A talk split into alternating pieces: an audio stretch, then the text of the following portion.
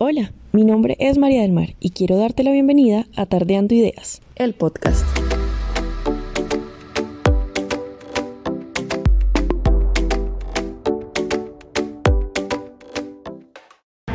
Hola, hola a todos, ¿cómo están? Bueno, quiero darles la bienvenida a Tardeando Ideas, este podcast en un nuevo episodio que me tiene muy feliz, que me tiene muy intrigada porque siento que este va a ser un tema diferente a los que hemos escuchado en los últimos podcasts.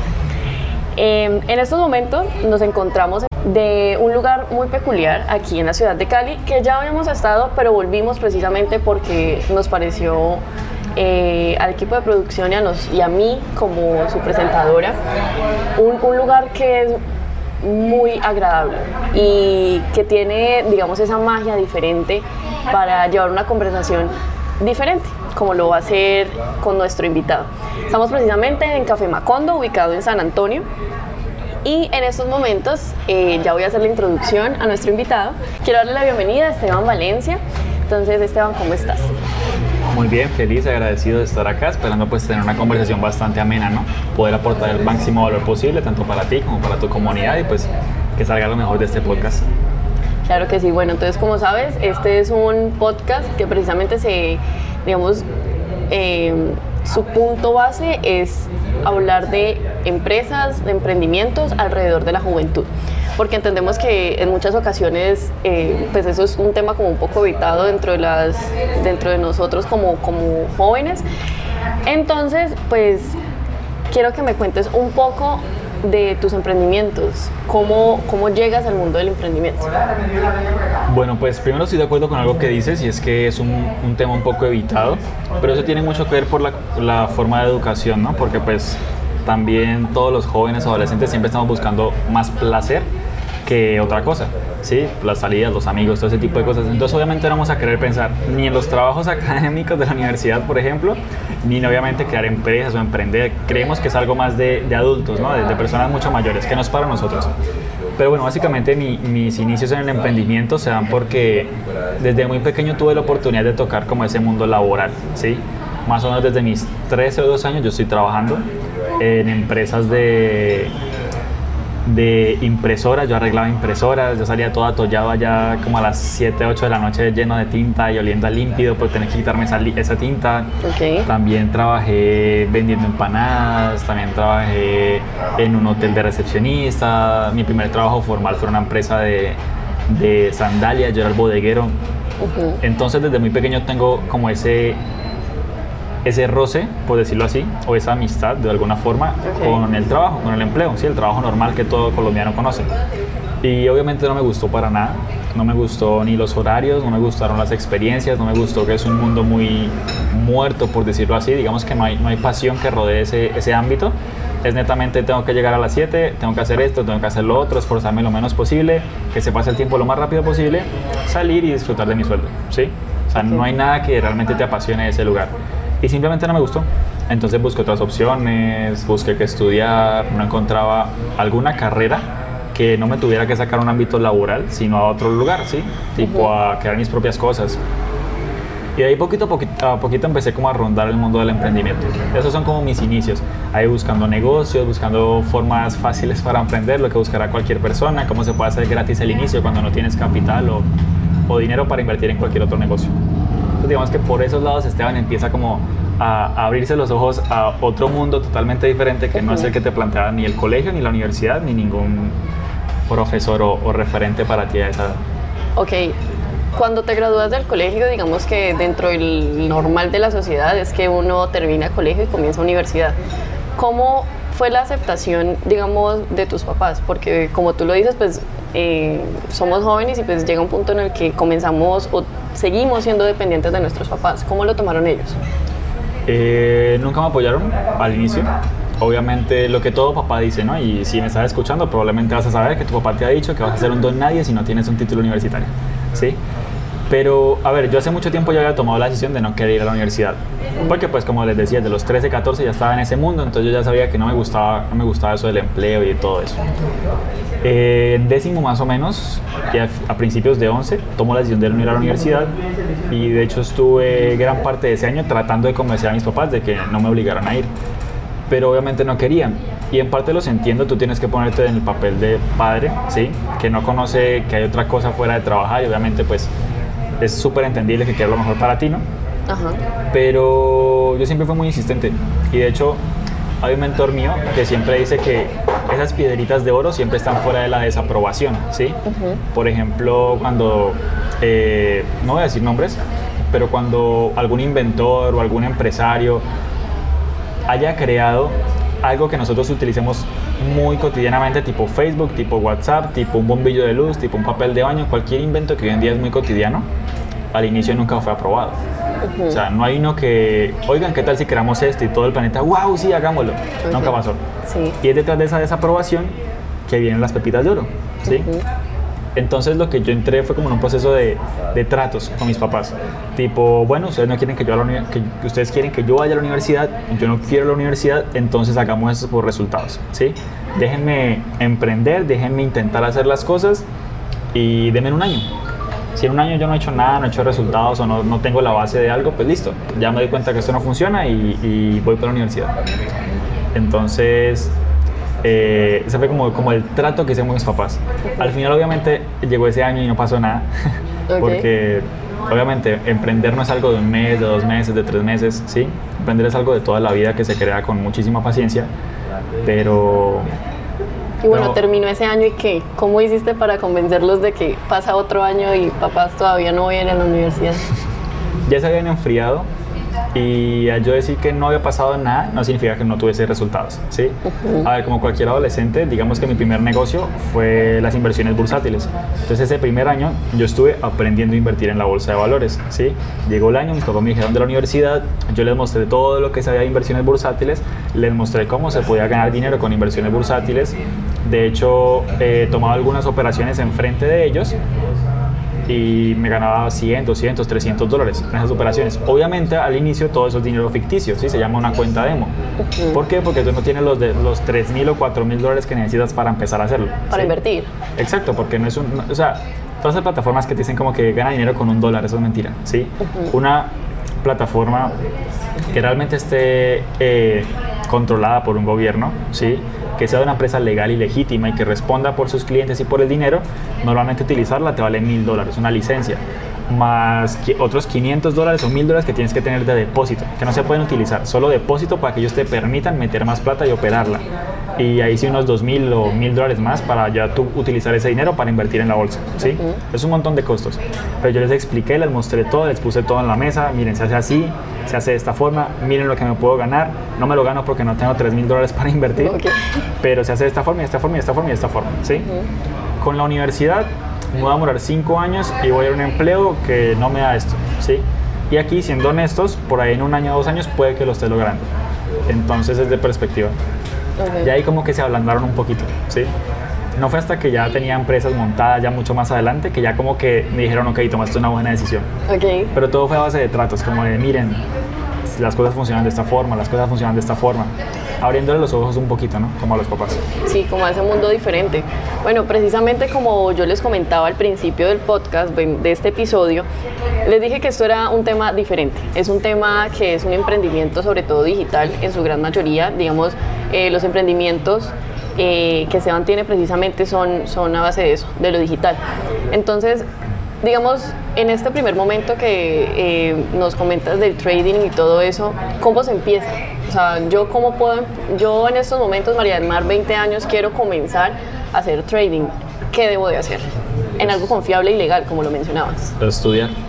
Estudiar mínimo un año, dos años, ¿sí? Porque es que el trading es algo de hacer técnicamente fácil, porque es simplemente mirar si el mercado va a subir, mirar si el mercado va a bajar. Hay nombres más técnicos como mirar la tendencia del mercado, mirar si ahí va a pasar una distribución, una consolidación. O sea, digamos que si yo te pasara un paso a paso escrito, sabrías ya hacer trading.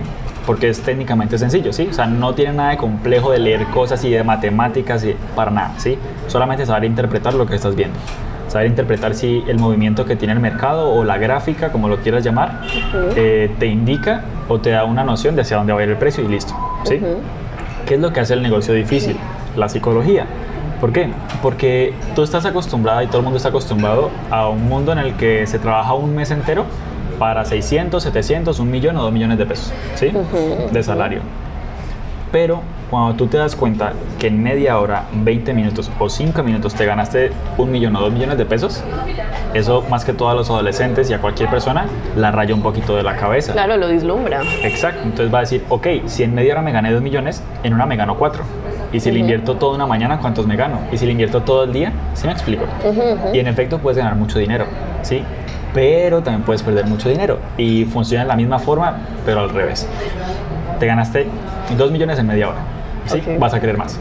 Pero al contrario, si los perdiste en media hora o menos, ¿qué vas a querer hacer? No, pues retirarse. Recuperarlos. Ah, o retirarse también. O retirarse, pero la ¿Y gran uno cómo, mayoría- cómo se recuperan? Eh, si no fuiste tan, tan volado de la cabeza, no invertiste todo tu dinero en esa ah, operación. ok, ¿sí? ok, ok. Haz de cuenta que tienes mil dólares y invertiste solo 100 en una operación. Que esa operación te puede dar 200, 300, 400 o perder los 100 dólares si tú quieres. ¿sí? Entonces, si los perdiste, tú vas a decir, bueno, voy a intentar recuperarlos porque es la pata que perdí. Usualmente Ok. las personas piensan de esa forma. ¿sí? Lo correcto psicológicamente hablando sería, ok, perdí hoy, ya no opero más hoy, hasta mañana. ¿sí? O hasta pasado mañana o hasta que ya esa pérdida no me duela. Ahí es el punto fuerte. Y más que todo porque la gran mayoría de personas, cuando empiezan el trading, lo ve como un negocio, eh, como su negocio que le va a dar para vivir. ¿sí? Ok, con esto me voy a hacer tanta plata para pagar esto, para pagar lo otro, y no funciona de esa forma. Porque cuando tú te esperanzas en algo, te frustras muy rápido. ¿Sí? Es decir, si tú tienes la esperanza de que el trading te va a dar para pagar tu arriendo, la comida, tus hijos, la familia, bla, bla, bla, bla, bla, y ves que no está pasando, te frustras. Y esa frustración te daña la psicología. Y esa psicología te tira todo lo que estás haciendo con el trading. ¿sí? Ujú. Por eso el tema psicológico en las inversiones es muy difícil. Y digamos que la persona pasa un año, puede pasar dos meses realmente aprendiendo trading y el resto de tiempo, un año o dos, es entrenando esa psicología, ¿sí? Entrenando que no le duela perder 100, 200, 300 dólares en un día, ¿vale? Porque técnicamente hablando, siempre van a haber más pérdidas, ¿sí? O sea, no- normalmente siempre van a haber más pérdidas. Digamos que todos los días operas, de 30 días perdiste 15 o 20. Es como el normal, ¿sí? Pero esos otros 10 días que ganaste tienen que superar por mucho todo el acumulado de esas pérdidas, ¿sí? Ok. Es como la forma normal. Ya está esa persona eh, que no es de este planeta que todos los días gana, pero Ok. es un caso aparte. Sí. Algo así funciona el trading. Entonces, si tú quisieras empezar ahora, lo que tendrías que hacer es estudiar, practicar y practicar y practicar y practicar, ¿sí? Y un día coger dinero que no te interese. Tipo, ok, tengo un ahorro de 4, 5, 6, 7, 10 millones. No me interesan, no los necesito, no me, va a, no me va a doler perderlos. De hecho, apenas los pongas en esa cuenta, ya te de cuenta que ya perdiste esa plata. Sé que ya te la robaron. Y empezar a operar con eso. Que no te duela saber que los perdiste o que tampoco te emociones saber que los ganaste. Sí, o sea, que tampoco es algo de que dependa lo que dices. Digamos, un ejemplo no es que si, si pierdo esta plata me quedo sin comer el próximo mes o algo Exacto. así. Y por Ok. eso la gran mayoría de personas se frustran. Y digamos, ese capital, ¿cómo lo obtuviste? ¿Con qué capital iniciaste el trading? Yo inicié en realidad en el trading con unos 2 mil dólares. ¿Y cómo los obtuviste? Con el trabajo, el único trabajo legal que tuve. Ujú. Al decir legal no me refiero a que hacía cosas malas, Sí, sí, sí. sino pues obviamente... Constituido, digámoslo así. Constituido, sí. Eh, ahorrando. Todo lo que hacía lo ahorraba, lo ahorraba, trataba de ahorrar lo máximo posible. De hecho, yo estuve trabajando casi dos años. Lo único que me compré fue un reloj. Me acuerdo que me costó como 30 mil pesos. No, muy buen ahorro, definitivamente. Pero de resto todo, todo lo ahorraba, lo ahorraba, lo ahorraba, lo ahorraba. Y con eso me pude pagar el curso que me costó como 700 dólares en ese entonces. Ponle 2 millones y algo, creo. Más o menos, 2 millones y algo. Ok. Y luego ahorrando y ahorrando más. Y con todos los trabajos que tenía a la vez, o sea, mientras trabajaba ahí, trabajaba en el hotel y hacía lo de las empanadas, ahí fui consiguiendo el dinero. Ok, tenías una meta clara, que era precisamente emprender. Esa era tu Exacto, sí. Obviamente también bajo la presión de tenía que demostrarle a mis papás que sí podía emprender para, no ir a la universidad. meta. Ok.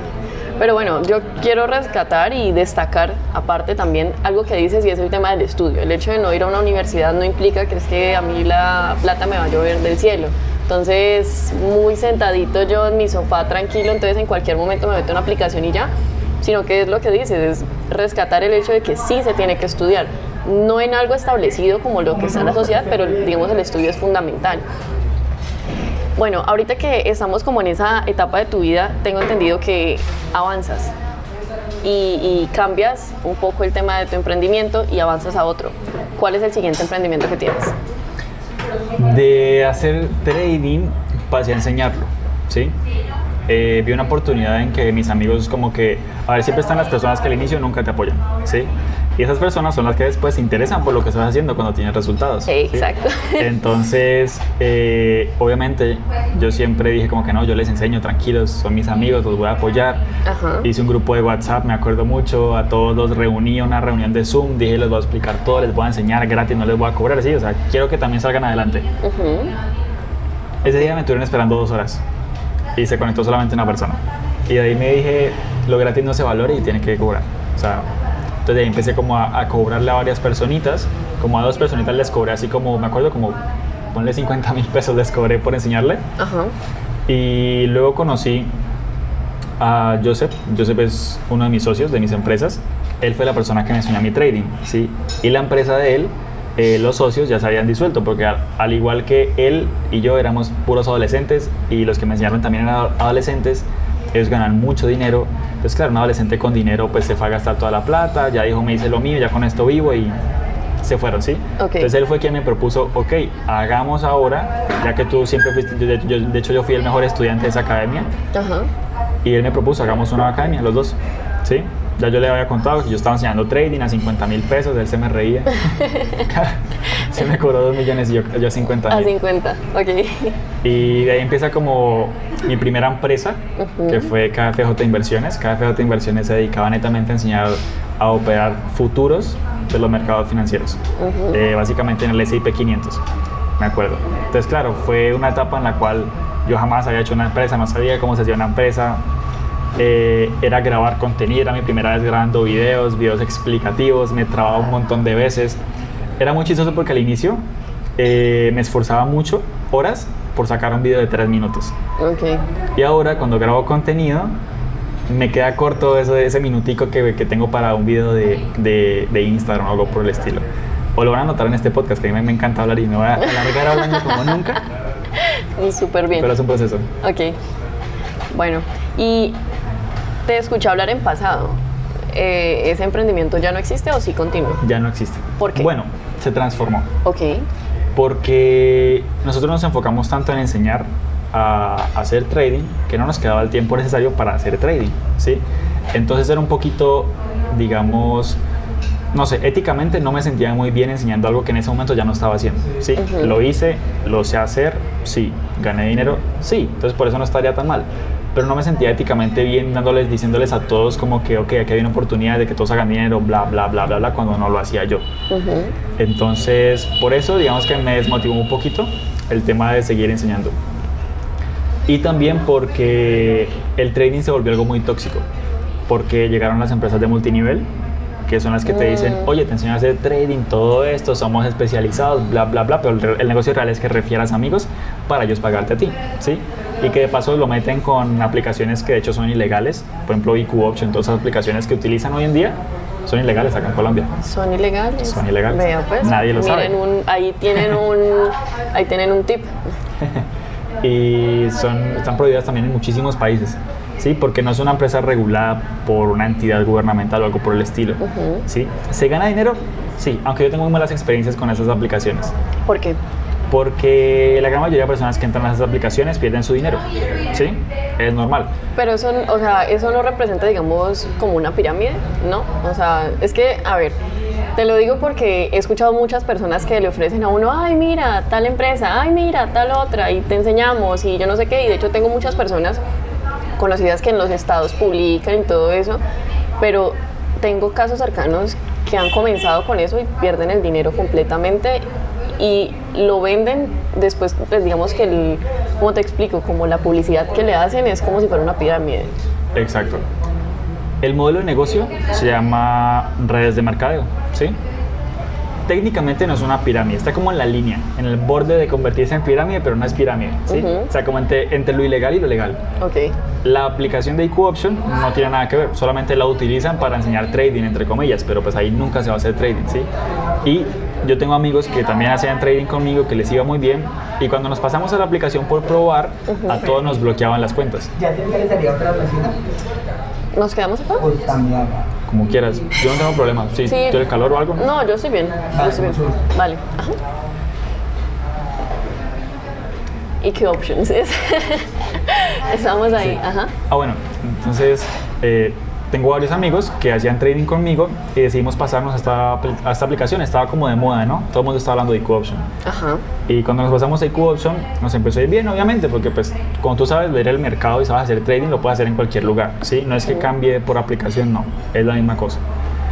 Pero entonces como nos iba bien y los de la aplicación sabían que nosotros nos iba bien, nos empezaron a bloquear las cuentas.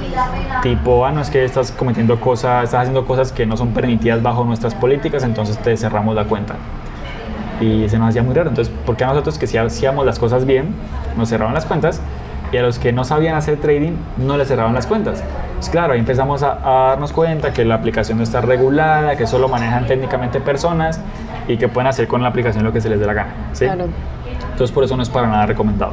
Ahora, el modelo de negocio que está detrás de, de, de esto de referir los amigos y todo eso que te enseñan trading es el, el, el multinivel, ¿sí? Que su fachada o digamos la promesa es em- eh, aprende a hacer trading.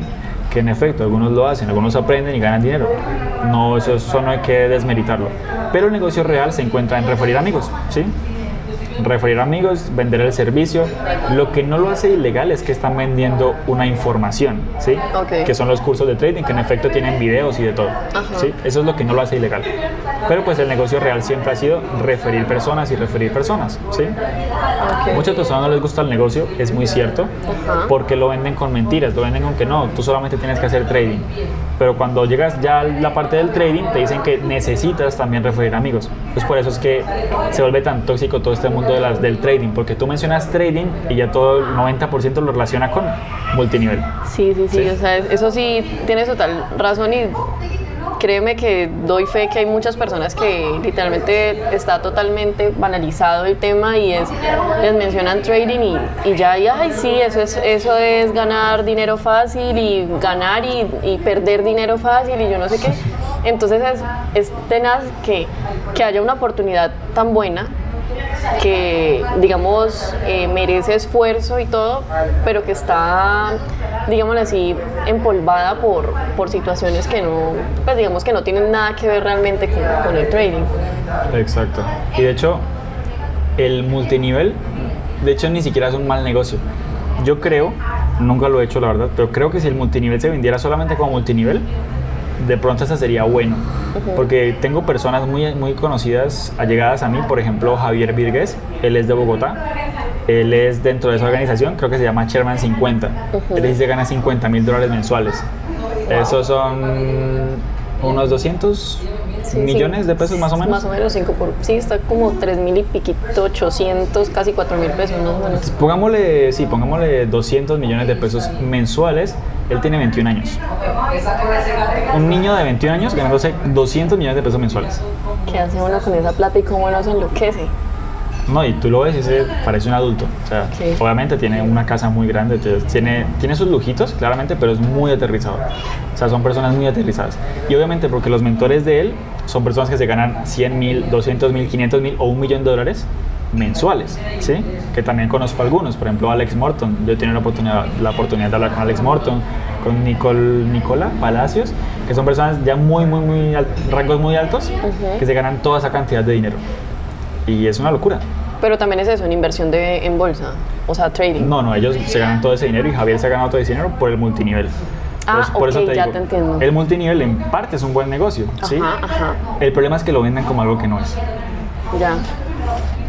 Pero bueno, entonces precisamente digamos que ahí estamos evidenciando que no hay un solo camino para obtener dinero si digamos lo que tú quieres es precisamente eh, obtener dinero.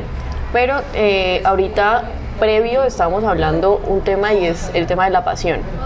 Cuando uno hace un trabajo o realiza una, una actividad con pasión, digamos, deja de ser eso que tú mencionabas de levantarse a las 7 de la mañana, eh, ir, trabajar una, eh, un horario extenuante, llegar a la casa y la única motivación es el dinero. ¿Cómo tomas tú el tema de la pasión en este aspecto? La pasión es muy importante porque es lo que te va a dar la motivación para hacer las cosas, ¿sí? Cuando tú emprendes, tú lo dijiste ahorita, eh, no, es, no, no es dejar de estudiar, es de hecho estudiar mucho más y por tu propia cuenta, ¿sí? Lo que lo hace mucho más extenuante. Y empezar a crear una empresa, un negocio o invertir o lo que sea que tú quieras hacer requiere mucho esfuerzo, tanto físico como mental. ¿Sí? Y eso te va a agotar demasiado. Y lo único que te va a motivar es si estás haciendo de verdad lo que, lo que te apasiona. Pero hay algo muy cierto y es que al inicio nadie empieza por pasión. Todo el mundo empieza por dinero, ¿sí? O sea, si yo te hablo a ti de trading y dices que chévere, quiero hacer trading, no creo que tú digas como que, wow, mi pasión va a ser sentar, estar sentado en el computador haciendo plan. No, tú lo vas a hacer por dinero porque te acaba de decir la oportunidad de ganarte uno o dos millones al día, ¿sí? Entonces, la clave o el tip que yo siempre le doy a las personas es, primero busca tu pasión, ¿sí? ¿Qué es lo que a ti te gusta? Y busca los negocios u oportunidades que hay alrededor de eso. ¿sí? Y busca cuál la puedes monetizar mucho más fácil, ¿sí? mucho más sencillo. ¿Ok? Y una vez esa monetizada, ya empiezas como a adentrarte a más negocios, más inversiones o más cosas que siguen siendo llegadas a tu pasión. Y poquito a poquito te vas adentrando en ella. ¿Sí? Porque, a ver, es cierto que lo que tú quieras lo puedes monetizar, ¿sí? Conozco personas que dicen que eh, del arte o de la pintura nadie vive. Pero también conozco a, Alec Monopoly, que es un pintor, un artista, que hace cuadritos o coge un bolsito eh, Luis Butón o Hermes y le hace dibujitos de, del muñequito de Monopoly y los vende por millones de dólares, ¿sí? Y gana muchísima plata. Sí, eso sí es verdad. ¿Qué pasó? ¿Qué tuvo que vivir él? Claro, 10 o 20 años pintando sin que le pagaran. ¿sí? Lo mismo un cantante o un futbolista. Pasa años y años y años y años y años y años hasta que esa pasión la logra monetizar. ¿sí? Si tú logras hacer eso, pues va a ser un camino muy difícil, pero al final lo vas a lograr. ¿sí? Pero si tú careces de esa motivación o de ese impulso, lo mejor es busca tu pasión, busca lo que te gusta, lo que te motiva, el ámbito en el que te gusta rodearte busca opciones de negocio o cosas que puedas ir haciendo alrededor a llegadas a estas y ahí te vas adentrando en ese camino, ¿sí? Pero nunca, nunca, nunca, nunca hay que hacer algo por netamente por dinero, ¿sí? Es como buscar la mitad, que te dé dinero y que esté llegado a tu pasión. Porque si solo lo haces por dinero te vas a frustrar, lo que te decía al principio, ¿sí? O incluso puede que llegues a hacer dinero, pero eso te va a, te va a hacer sentir vacío. Porque vas a decir, ok, un ejemplo, hago trading, me gano yo qué sé, 10 millones de pesos mensuales, pero me siento vacío porque esto no me gusta. ¿sí? Es como, no, sé si a ti te guste la, la, medicina. ¿Te gusta? No, pues la veo como algo pues, pues para los médicos, o sea, para los que les gusta ya. Ahora, imagínate siendo médica en un consultorio ganándote 10 millones de pesos. ¿Ahorita te ganan 10 millones de pesos? No. No te los ganas. No. y estando ahí ganándote 10 millones de pesos, de pronto dirías, pues chévere, pero sentada haciendo algo que no te gusta todo el día, todos los días de tu vida. Eso es lo que te, te cansa mentalmente y te desmotiva y te hace sentir muy vacío. Y eso es peor que incluso estar quebrado. Claro que sí. Bueno, me estabas contando antes de hacerte esa anterior pregunta que, digamos, la empresa en cuanto pues, de enseñanza se transformó. ¿Qué, ¿Qué, llega a partir de esa transformación? Llega Hoofly. Hoofly es una empresa que se encarga de mostrar o enseñar lo que son los negocios digitales. ¿sí? Y básicamente es como una apertura al mundo del emprendimiento, porque la, la visión de la empresa no es enseñarte a hacer un solo negocio, tipo marketing de afiliados o comercialización de infoproductos o dropshipping o cualquier otro negocio digital que tú conozcas, ¿sí? La idea es mostrártelos todos y que tú escojas a ti que te gusta, ¿sí? Porque muchas veces al emprender solamente conocemos un negocio y como que toca empezar por ahí.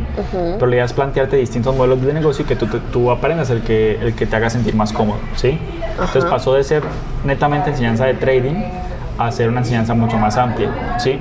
Ahora, algo en lo cual yo siempre me he centrado es en el tema de la mentalidad, del mindset que un emprendedor debe tener, una persona, un adolescente, para poder lograr las cosas. Entonces en todos los productos que yo he vendido o que enseño o que hago, siempre está la parte de cómo hacer el negocio, las estrategias y también la mentalidad que debes tener para poder hacerlo. En eso se transformó. Entonces, digamos que las dos empresas han sido un poco como por el lado eh, de enseñanza. De la educación, sí. Ok, listo. Eh, ¿Tienes otras fuentes de ingreso aparte de, de esta empresa? Sí, tengo otra empresa eh, que básicamente se dedica a lo que es la compra y venta de criptomonedas. ¿sí? Comprar criptomonedas a un precio y venderlas a otro precio. ¿Cómo inicias en ese mundo? Eh, comprando mis primeras criptomonedas. Ok, O sea, ¿y con qué, cuál fue la motivación? O sea, ¿en qué momento dijiste, de puedo hecho, no fue, hacerlo? no fue una motivación y ese es uno de los ejemplos Ok. de por qué no hacer algo netamente por dinero. ¿sí? Ok. Ese es un negocio que en un momento me llegó a dar mucho dinero. Ajá. ¿sí? Te pongo un ejemplo, ganarte en un mes o 20 días 5 o 6 millones de pesos. Sí, o sea, es- una buen- es un buen ingreso para un joven de 20 años. ¿sí? Claro.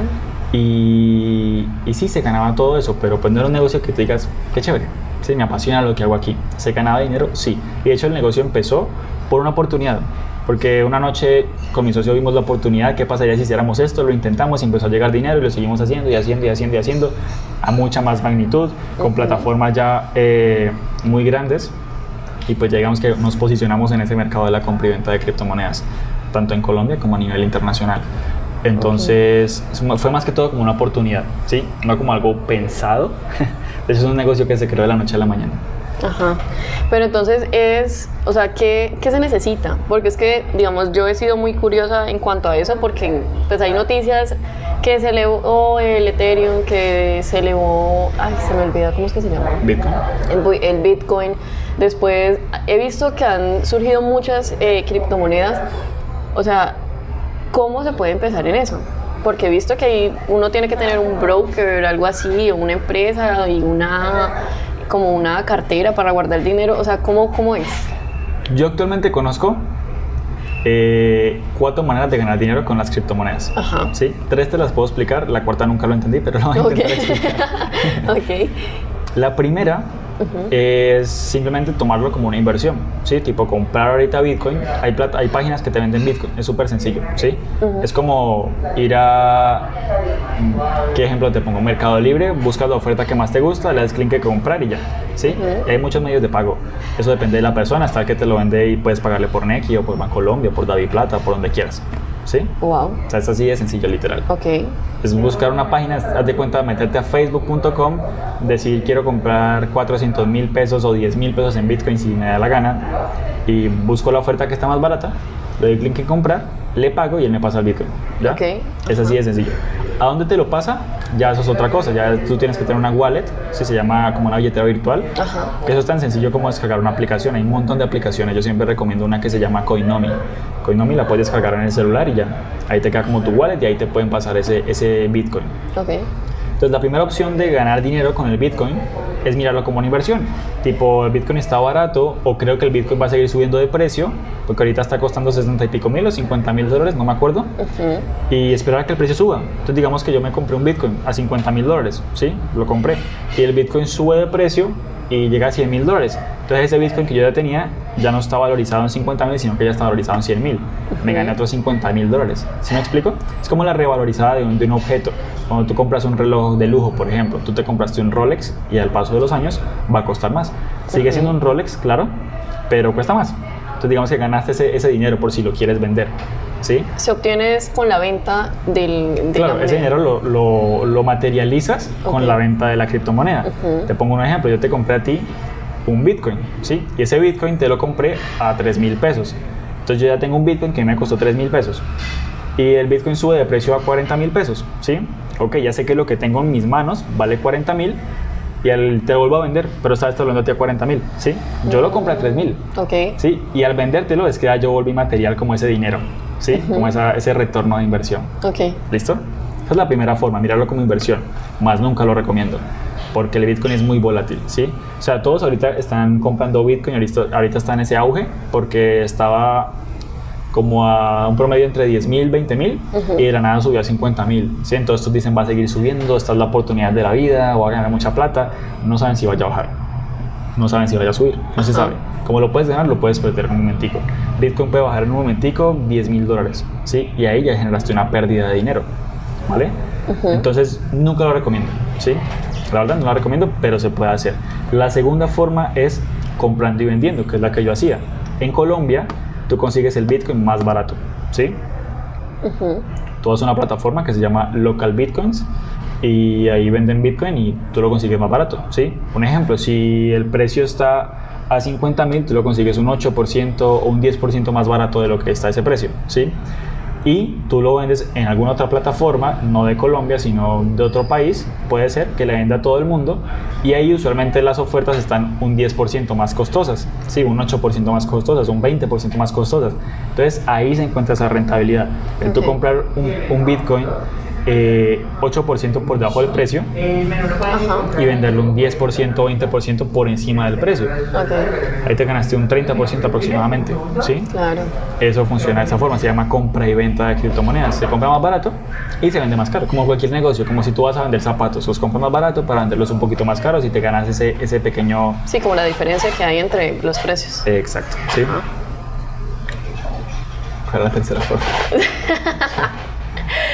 sé que hay otra. La tercera forma de ganar dinero con Bitcoin es haciendo trading.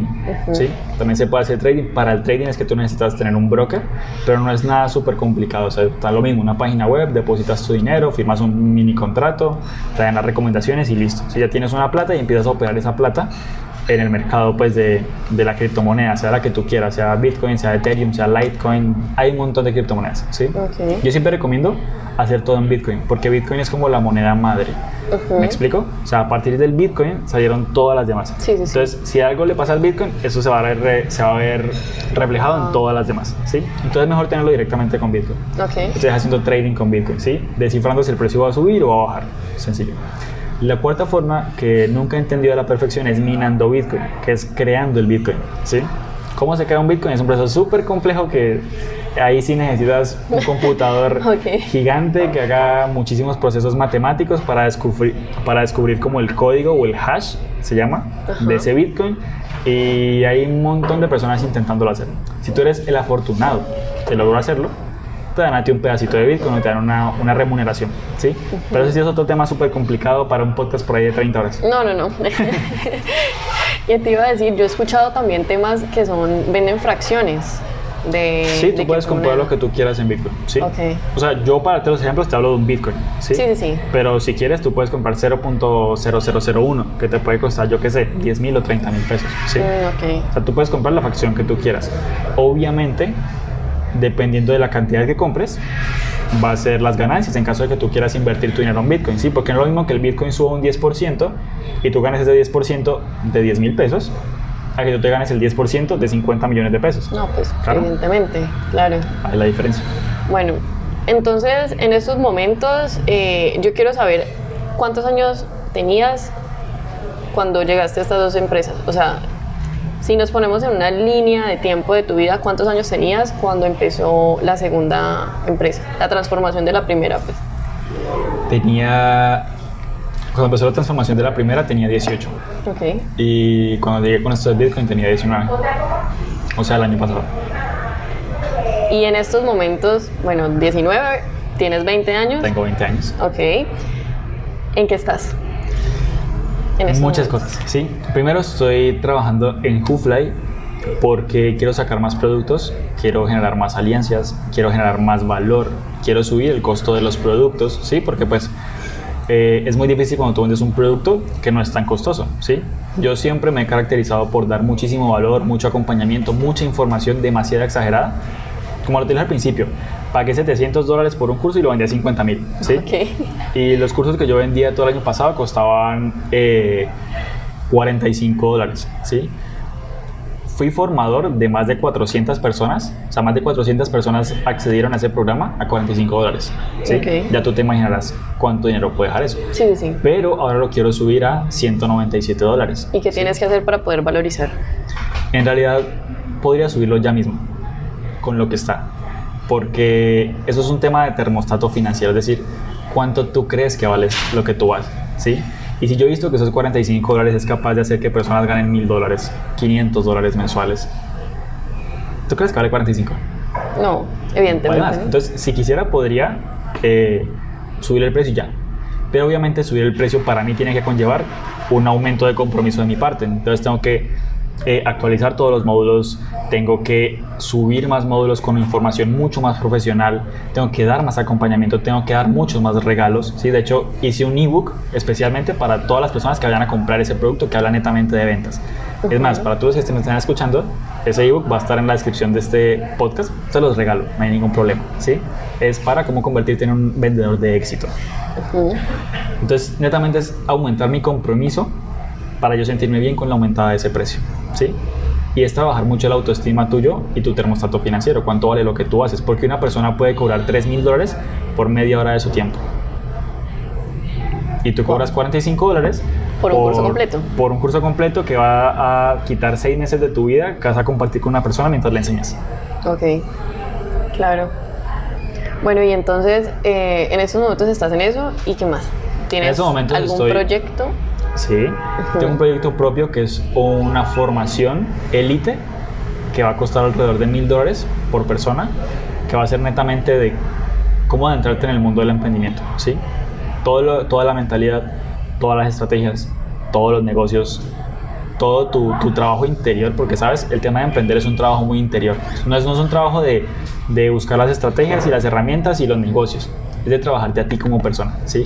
O sea, el pilar fundamental de un emprendedor es el mismo. Cómo piensa, cómo se ve, cómo se siente, cómo actúa, cómo interpreta los problemas, ¿sí? Va a trabajar mucho esa parte.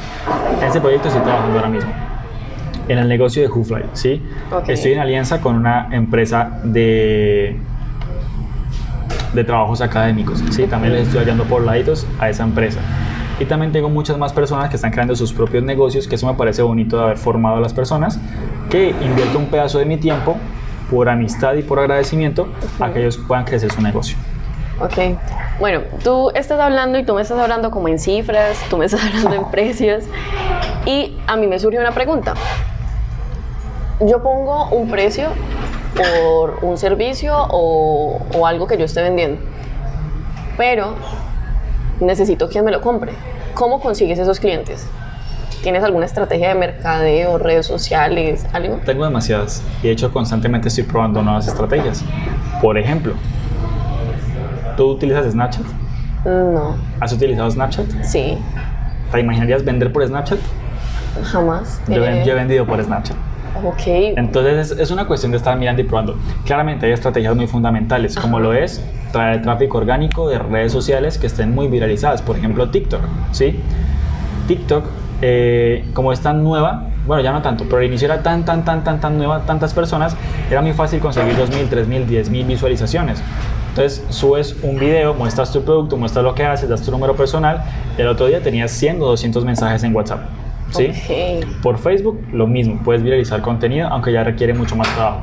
Por Instagram también requiere mucho más trabajo. Por Pinterest es muy fácil traer personas, porque Pinterest, si tú le coges el estilo como a, estética a Pinterest y subes contenido un poquito estético, tus videos de TikTok, todo eso, puedes llegar a muchas personas también. Y es como la forma de traer tráfico orgánico, buscar esas redes sociales en las que hay más, eh, en las que hay muchísimas personas para que puedan muy fácil ver lo que tú estás haciendo. Y obviamente ya está lo que es el tráfico pago, ¿sí? Buscar personas ya por anuncios de Facebook, publicidad en YouTube, publicidad en Google, publicidad en Instagram, todo lugar donde puedas hacer publicidad, segmentar o, digamos definir muy bien cuál es el público al, cual le vas a llegar, ¿sí? No sé si tú alguna vez has hecho publicidad en, en Facebook. Básicamente tú lo que le dices a Facebook es, quiero que mi publicidad le llegue a personas de entre 17 y 18 años que sean mujeres, ¿sí? que ojalá se llamen María del Mar, que si tienen la descripción que estudian, que ojalá digan que están estudiando comunicación, que estén haciendo esto y que sus gustos sean estos, estos y estos. O sea, tú defines muy bien como a quién quieres que le llegue Totalmente especializado. Exacto. Y es como la segunda forma de traer eh, personas a quien venderle, ¿no? Pero algo muy importante que tú tienes que hacer antes de traer al público es saber a quién le vas a vender y eso es definir tu avatar o la persona por defecto que te podría comprar. Definir como que, ok, la persona que me compraría mi, mi, producto tendría esta edad, haría esto, estudiaría esto, le gustaría esto, ¿sí? Ya cuando tú lo defines muy bien, ya tú sabes a quién tirar esa publicidad o, o hacia quién hacer el contenido. Ok. Listo. Mira, me voy a meter un poco como a lo trascendental y eso, me voy a meter un poco a lo personal a ver, en estos momentos tenés 20 años. Sí. ¿sientes que has cumplido alguna meta en específico? O sea, algún sueño que tuvieses cuando iniciaste. ¿Sientes que lo has, lo has cumplido? Mi sueño al principio era independizarme. ¿Y lo lograste? Sí, o sea, he tenido la oportunidad de vivir en varias ciudades Ajá. y actualmente eh, me mantengo moviendo de ciudad, ¿sí? O sea, tuviste, la semana pasada no pudimos hacer el podcast porque estaba en Bucaramanga. Ajá. Ya llegué a Cali. ¿sí? Ok. Y probablemente en una semana me vaya para Ibagué o algo por el estilo, ¿sí? Ok. Eso, eso me ha gustado mucho. Pero diría que el principal objetivo es saber que estoy haciendo algo que me gusta a mí, que no le tiene que gustar a nadie más. Porque algo que, no me, algo que me molestaba mucho del tema de la universidad era que mis papás querían que yo estudiara lo que ellos querían, ¿sí? Querían que yo estudiara negocios internacionales. Ok. Mi mamá quería que yo estudiara cirugía plástica para hacer una cirugía gratis a mi mamá. Eh, Me encantó. entonces, entonces, siempre era como que lo que los demás querían, ¿no? Y ahora saber que yo dependo, obviamente tengo metas muy grandes que no las he cumplido, pero saber que yo dependo ahorita de mí, que estoy haciendo lo que a mí me gusta y que aunque me frustre y me estrese muchísimo algunas veces, sé que esos estreses, esas trasnochadas que me pego, todo eso difícil, entre comillas, lo hago por algo que a mí me gusta por algo que a mí me apasiona y por lo que quiero para mi vida. Creo que eso es el- el- lo más gratificante de esto para mí. Listo, entonces ahorita eh, estamos en el presente, vámonos para el futuro. De aquí a cinco años. Ah, es la típica pregunta pues monótona de todo el mundo, pero vale la pena porque pues tenemos, o sea, hay que entender que es, Claro. es, es algo fundamental. De aquí a cinco años, ¿tienes alguna meta establecida? Sí, soy formador de alto impacto y haber dado al menos 400 conferencias presenciales. Formadores de alto impacto son esas personas que no salen a- al frente con unas diapositivas a hablarte de un tema, sino que por lo general, primero, no tienen diapositiva, segundo, nunca lo vas a ver vestidos formales, y tercero, no van a hacer 40 minutos de, de habla y habla y habla. Son formadores que te hacen caminar por fuego, son formadores que te hacen clavarte una aguja en la mano. Ok. Locuras por el estilo a las cuales yo, yo he ido, yo he asistido a eso. Ajá. Pero son personas que rompen patrones mentales en tu cabeza, ¿sí? Son personas que si quieren te desbaratan toda la cabeza, obviamente a lo que tú necesitas, ¿sí? No a, los, no a lo que ellos prefieran, no, no, hay, no inducir a todo el mundo al emprendimiento, Ok. sino que una persona me diga, "Ay, quiero esto, esto, esto, esto, esto, no lo logro por esto, yo saber qué hacer con esa persona para poder apoyarla a ese, a ese camino. Dentro de cinco años me veo como formador de alto impacto. ¿sí? Se llama High Impact Trainer, formador de alto impacto. Lo que hace Tony Robbins, lo que hace T. Harv Eker, que son eh, referentes para mí. Ok. ¿Cómo lo voy a hacer? Ya estoy ahorita en una certificación en España de, para ser formador de alto impacto. Y nada, simplemente empezar a hacerlo, empezar a dar mis conferencias, empezar a hacer los eventos, empezar a hacer todo ese tipo de cosas. Pero eso es como la meta para de aquí a cinco años. Ok. Y bueno, y ahorita todas las personas que nos están escuchando, digamos, eh, eso va un poco dirigido, a pesar de que estamos hablando con jóvenes empresarios, me di cuenta que también hay muchas personas eh, que han escuchado los, los podcasts, eh, los episodios que tenemos en la plataforma, que son personas que tienen de 30, 35, 40 años. Una recomendación, un tip. em, ¿Qué podrías decir tú que podría llegar a balanzar a una persona, arriesgarse, dejar su trabajo tradicional y comenzar a, pues, a emprender en, indiferente que sea en algo digital, en algo que le gusta? Que piense si los últimos 20 años de vida que ha pasado trabajando le gustan y que piense si se sentiría bien otros 20 años trabajando en lo mismo. ¿Sí? El tema de arriesgarse a algo es de emociones. Tú cuando eres adolescente y de pronto ya tú sabrás si lo has hecho y el que me está escuchando sabrá si lo ha hecho, que va a verse con su noviecito o su noviecita y tienen que verse escondidas porque van a hacer cualquier cosa o una salida con las amigas que tu mamá no te dejó. Tú te arriesgas no porque digas, wow, me quiero arriesgar, quiero enfrentarme al problema. Tú te arriesgas por esa emoción que te da, me voy a dar con mi novio, va a pasar esto, va a pasar lo otro, voy a salir con mis amigas, ¿sí? Ajá. Es esa emoción que te da, ese, ese, ese sentimiento o ese impulso emocional que hace que tú tomes ese, ese riesgo, ¿sí? Ahora, claramente una persona de 30 años o 40 años, si está en la disposición económica de arriesgarse, que lo haga. Si no está en la disposición económica de arriesgarse, que no lo haga. O sea, el que quiere puede. Si una persona de 30 años, 40 años tiene un horario de trabajo normal, trabaja desde las 7 de la mañana hasta las 5 o 6 de la tarde, todavía le quedan muchas horas que puede eh, invertir en su propio negocio o en educarse en algún tema en vez de ir a ver televisión o ir a recostarse o ay, llegué muy cansado de la casa. El que quiere puede, ¿sí? Entonces, si no tiene la disposición económica para arriesgarse, que no se arriesgue obviamente, no voy a tomar una decisión tan ilógica, ¿sí? Si tiene la disposición económica, ok, hágalo. Yo, por ejemplo, cuando me retiré del trabajo tenía un, concho- un colchón financiero de 5 años. Eso se refiere a que, perdón, de 5 meses. Eso se refiere a que tenía 5 meses para volver a hacer dinero. ¿Sí? Ok. Es decir, yo, yo dije, bueno, yo puedo vivir con 500 mil pesos mensuales. Entonces, yo ahorré 2 millones 500. ¿Sí? Cosa que tenía para vivir 5 meses Ujú. si no me resultaba pues como tal el tema de emprender. Lo mismo debería ser una persona de esa edad. Y lo otro es que no se mate ya. O sea, hay muchas personas que están muertas a los 40, pero los van a enterrar a los 90. Es un dicho muy conocido. Wow, esa... Sí, conozco muchos, muchos, muchos casos. Exacto, que dicen, no, es que ya tengo 30, ya no estoy para eso, ya tengo 40, no estoy para eso. No importa, el fundador de KFC, Sí. una anécdota chistosa es que siempre confundían KFC con KFJ, con mi empresa. Eh, el fundador de KFC tenía como 60 y pico, 70 años, no me acuerdo. ¿sí? Entonces es simplemente las ganas de querer hacer algo. Y tienen que mirarlo como, no como el esfuerzo, porque es que otra cosa es que cualquier persona que va a empezar algún proyecto solo mira el resultado. ¿sí? Voy a empezar a hacer trading por la plata. Voy a empezar a aprender por la plata. Voy a empezar a construir mi negocio por el viaje a Madrid que me quiero pegar. Por el carro de 200 mil dólares que me quiero comprar. No, tienes que empezar a hacerlo porque es lo que tú quieres. O sea, tipo buscar algo que te encantaría morir haciendo. ¿Sí? O sea, me encantaría toda mi vida pasármela hasta el último respiro, yo que sé, bailando. ¿sí? Entonces simplemente dedícate a lo que te guste, no por, no por dinero, no por ese resultado económico, sino por tener la, la plenitud de decir, ok, viví mis últimos 40 años de mi vida haciendo algo que me gustaba y no algo que no me gustaba. Ok. Mira, yo voy a hacer una pregunta, tenés toda la libertad, o sea, tenés toda la autonomía de responderme o no, pero es algo que me ha estado retumando en la cabeza y no sé si por mi profesionalismo lo tendría que preguntar. Vos me hablas de mucho dinero. De hecho, aquí van a salir dos preguntas. Uno, más o menos cuánto puedes llegar a generar en estos momentos después de todo el transcurso y es algo que quiero volver a resaltar y a recalcar, insisto, es que esto tiene un proceso y que no es de la noche a la mañana. En estos momentos, ¿cuánto es un promedio que puedes llegar a obtener en un mes?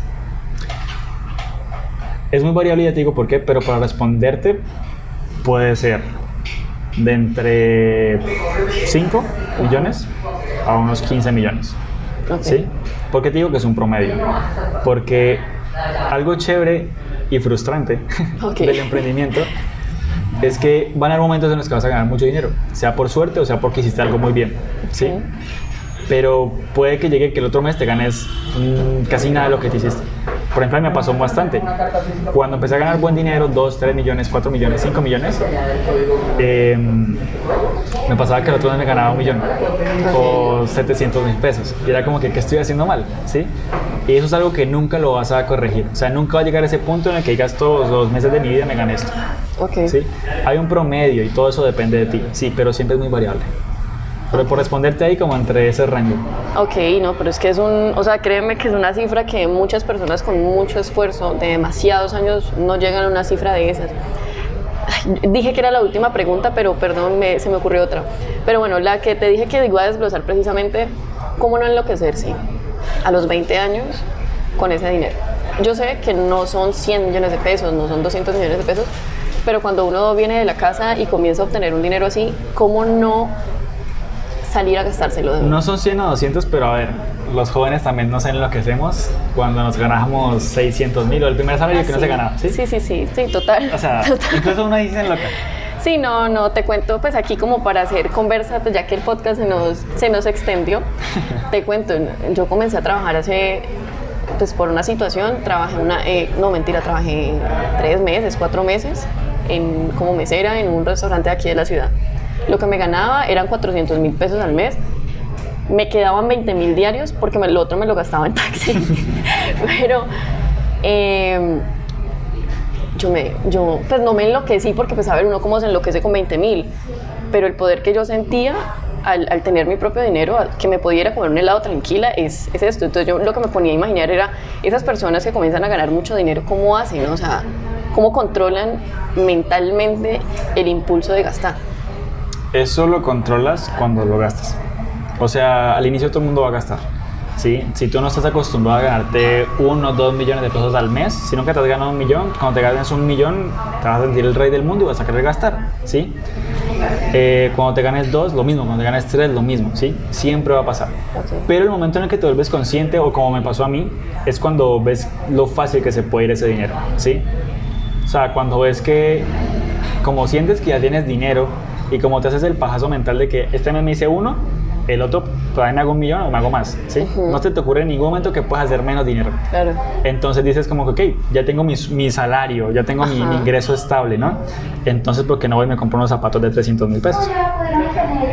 ¿Sí? Ok, Y- Sí, sí, sí. Sí, sí totalmente Entonces- cierto. Entonces, cuando tú empiezas a gastar ese dinero, eh, tú empiezas a ver lo fácil que se te puede el dinero. Y luego va a llegar el mes en el cual no te va a llegar dinero. Y ahí vas a aprender a valorar ese dinero. Porque sabes que es dinero que no siempre va a estar. Sabes que es dinero que, que lo vas a utilizar mucho para ti. ¿sí? Yo, por ejemplo, nunca gastaba tanto dinero en transporte hasta que empecé a emprender. Porque que una entrevista, que lo otro, que hay que ir a visitar a tal estudiante, que hay que hacer esto, que la gestión del banco, que esto, que el otro. Empecé a gastar mucho dinero en transporte. ¿sí? Entonces, eh, el dinero empiezas a valorarlo y no volverte loco con el dinero cuando es lo fácil que se te puede ir el dinero. Es como cuestión de aprendizaje, como cuando aprendes a montar bicicleta, te tienes que caer. O sea, no aprendes del todo de una ya haciendo caballito y todo. Ok, ok. No, te, te tienes que caer. Y también tú aumentas ese nivel financiero cuando eres capaz de controlar lo que tienes. Yo nunca me gané los 5 millones de pesos hasta que pude controlar ese millón de pesos que me ganaba, ¿sí? Que no me volviera loco ni nada, que tuviera una gestión de cuánto me entró, cuánto me gasté, cuánto tengo, que tuviera una correcta eh, gestión económica. Hasta ese punto pude medir mis ganancias y ahí sí crecerlas, ¿sí? Y hasta que controle los, los ingresos que tengo ahora es que voy a aumentar de ingreso, ¿sí? Y no te puedo decir ahora qué se siente ganarte 20 mil o 30 mil en un mes porque no me los gano, te hablo de dólares. Pero el momento en el que lo haga, me imagino que va a ser como, como los 5 o 10 millones que me he ganado, ¿sí? Te llega ese, ese montón de plata, pero en ningún momento piensas en, wow, tengo 10 millones para salir con mis amigos, o para mí, o para comprarme ropa, no. De hecho, yo utilizo mucho una regla que la enseña Warren Buffett, que es la regla del 50, 10, 10, 10, 10, 10. Ok. O sea, de todo tu ingreso, el 50% utilízalo para vivir. ¿Sí? Si puedes con menos, mejor. ok. O sea, cuando te ganas 10 millones, pues no vas a utilizar 5 millones para vivir, irte a un apartamento. No. Si puedes vivir en un apartamentico normal que la renta vale un millón, perfecto. No tienes por qué aumentar. Pero se supone que el 50% es para vivir tus gastos básicos. ¿Sí? Que el internet, que la comida, que los servicios, que el apartamento, lo Ajá, básico. Ajá. El 10% que sigue es de ahorro para ti. ¿Sí? Netamente para ti. Para tu jubilación o para lo que tú quieras. El otro 10% es de ahorro para invertir, para que generes un colchón de inversión. Sí, que te digas, wow, quiero, un- quiero empezar un negocio, pero necesito 90 millones de pesos. Ok, de ese 10% va a empezar a guardarlo. El otro 10% va a ser para donar. ¿sí? Es muy importante tú sentirte abundante en cuanto a lo que tienes. Una forma de sentirse abundante dona un 10%. Yo lo hago en la iglesia, o hay veces cuando veo que algún amigo o familiar está pasando por algo, se lo dono a él, no pasa nada, ¿sí? Gente en la calle, como tú quieras. Ajá. El otro 10% es para, para ti, para gastar. O sea, tipo, si te ganaste un millón, el 10%, 100 mil pesos, para que te los gastes, a como se te dé la gana. Ok. Sean rumba, sean helados, sean ropa, no importa. Pero hay que gastárselos porque hay que sentir esa satisfacción de conseguir esa cifra económica. Ujú. ¿sí? Es como lo más, lo más, lo más importante. Y el último 10% educación, sean cursos, sean libros, cualquier cosa que te haga crecer personalmente. Esa es como la regla que utilizo yo. Wow. No, créeme que ac- acabas de hacer un, un esquema muy chévere en, en mi mente. Bueno, yo creo que esta sí, esta sí es la última, esta es la última pregunta y ya para que finalicemos es ahorita hablabas de si uno no arriesga no gana, si uno, o sea, no no eh, hiciste una analogía con el tema de la bicicleta, siempre uno se tiene que caer. ¿Hubo en algún momento un punto de caída que dijiste, uy, no más? O sea, como, pucha, esto no me está dando, esto no, eh, voy a buscar otra alternativa. Sí han llegado esos momentos, más nunca he pensado en lo de la otra alternativa. Porque cuando empecé a emprender, afortunadamente empecé a emprender guiado, ¿sí? O sea, pagaba cursos, mentorías, iba a muchos eventos, ¿sí?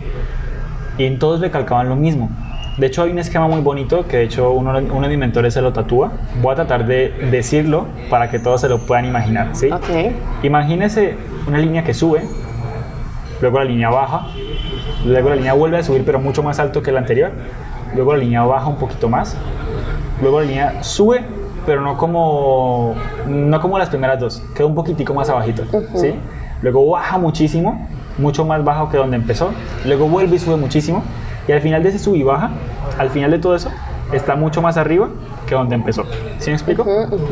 Espero todos hayan tratado de imaginarse ese, ese Ok, esquema mental. sí. ¿Eso qué significa? Siempre van a haber caídas y siempre, siempre van a haber puntos en los que tú no quieras seguir. Pero al final, a largo plazo, siempre vas a estar mucho más arriba de donde empezaste. ¿Sí? Siempre. Nunca va a haber un momento en el que estés mucho más abajo de donde empezaste. ¿Ok? Entonces, eh, nunca he llegado a ese punto del que ya me quiero rendir. Además, también hay una analogía muy bonita que se llaman las cachetadas. La vida siempre te va a dar cachetadas. Y cada cachetada va a ser más fuerte que la anterior, ¿sí? Pero tú sabes que después de cada cachetada está como ese regalo o ese, ese éxito que estabas buscando. O te lo digo en otras palabras, después de cada caída, o después de cada problema, o después de cada incertidumbre, después de cada obstáculo, siempre está el beneficio, ¿sí? Primero se corren y se sudan los 400 metros de la carrera y luego llega la meta, la champaña, wow, eh, ganó, Sí, las sí, sí. fotos, ¿sí me explico? Entonces es cuestión de entender que el miedo, el dolor y la incertidumbre son constantes universales de la vida. O sea, jamás vas a dejar de sentirlos. Yo no hay un día en el que no sienta miedo porque no tengo ni idea cómo voy a hacer algo. No hay un día en el que no sienta miedo porque diga como que hoy no vendí, será que este mes me va a ir mal, ¿sí? Ajá. No hay un día en el que no sienta esa incertidumbre de, bueno, ¿qué va a pasar con mi familia? ¿Qué va a pasar con mi vida económica? ¿Qué pasaría si en realidad fracasa todo y pierdo todo? ¿Sí me explico? Ajá. Eso siempre va a estar. Pero es siempre tener la convicción de hacia dónde tú vas a ir y tener en mente que sin importar lo que pase, siempre vas a estar mucho más arriba de donde empezaste. Wow, eso eh, y ese último dato está súper inspirador, súper wow, súper espectacular. Me gustó mucho. Bueno, Esteban, cuéntame, ¿qué tal te pareció la charla? Creo que es bastante enriquecedora, ¿sabes? Y hay momentos en los que yo solito, en mi casa, me pongo a charlar así conmigo mismo, Ajá. porque hay muchas cosas de las que uno dice en este momento que uno vuelve a la casa y no las aplica. O que uno vuelve a la casa y como que eso existe, ¿sí me explico? Entonces es un momento bastante bonito en el cual te puedes encontrar a ti mismo para recordar todo lo que me han enseñado mis mentores anteriormente, recordar todos los principios que manejo en mi vida y obviamente compartirlos con más personas que sé que me están escuchando y contigo, ¿sí? Digamos que de forma directa te tengo a ti, que sé que vas a llegar a tu casa pensando en alguna de las palabritas que dije. Y de igual manera las personas que hasta este punto se hayan aguantado este podcast. Ok. Pues bueno, Esteban. Bueno, eh, llegamos al final. Este es un, un episodio un poco largo. Eh, realmente estoy decidiendo si va a ser. Yo creo que lo voy a dividir en dos y voy a poner eh, episodio uno y 1, parte dos. exacto, parte 1 y parte 2, porque fue una conversación demasiado, como dices tú, enriquecedora y siento que no, o sea, no, no, no vale la pena cortar algún pedazo de información que tenemos acá. Entonces, primero que todo, quiero dar los- el agradecimiento a Café Macondo por prestarnos la locación, por atendernos tan bien. De verdad ha sido un, un espacio muy chévere. ¿Qué tal te, te pareció, Esteban, el lugar? El lugar es muy bonito, es muy acogedor, te da una vibra chévere. Hay una ambientación bastante cool, que son las luces amarillas, pues al fondo una lucecita ro- roja. Te da un lugar muy bonito, ¿sí? Y me pareció súper bonita y súper deliciosa eh, el tema de la comida, lo que dan acá, ¿no? Ajá. Por ejemplo, no sé tú qué pediste, yo me estoy tomando una, una Melquiades, creo que se llama, que trae como que una combinación de mango, chocolate, café, eh, whisky, mora. Eso es raro, pero está muy rica, o sea, está muy sabrosa. Creo que es un lugar ameno para poder pasar un rato, sea con tu pareja o sea con cualquier otra persona, o incluso solo, ¿no? Los que son capaces de disfrutar de la soledad. Claro que sí. Uy, eso es un tema que me acabas de dar una idea para hablar en algo.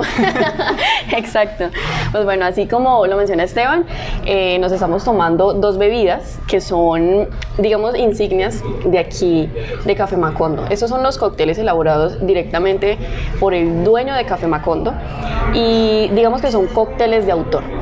Eh, yo me estoy tomando un cóctel que se llama Amaranta, como uno de los personajes de la obra eh, de Gabriel García Márquez, que se llama, eh, precisamente se llama Maranta y tiene limón, mora, vodka y café. Esto yo lo único que puedo decir es que una explosión de sabores, son realmente en ningún momento había probado un cóctel así, me parece muy rico, me parece refrescante. Entonces, eh, en agradecimiento precisamente a Café Macondo, abajo en la caja de descripción voy a dejar los nombres de los recomendados y también voy a dejar sus redes sociales para que ustedes vayan y, vean, digamos, toda la variedad de productos que manejan. Quiero agradecerles por haber llegado hasta este punto y nos escuchamos en una próxima entrega de Tardeando Ideas. Chao, chao.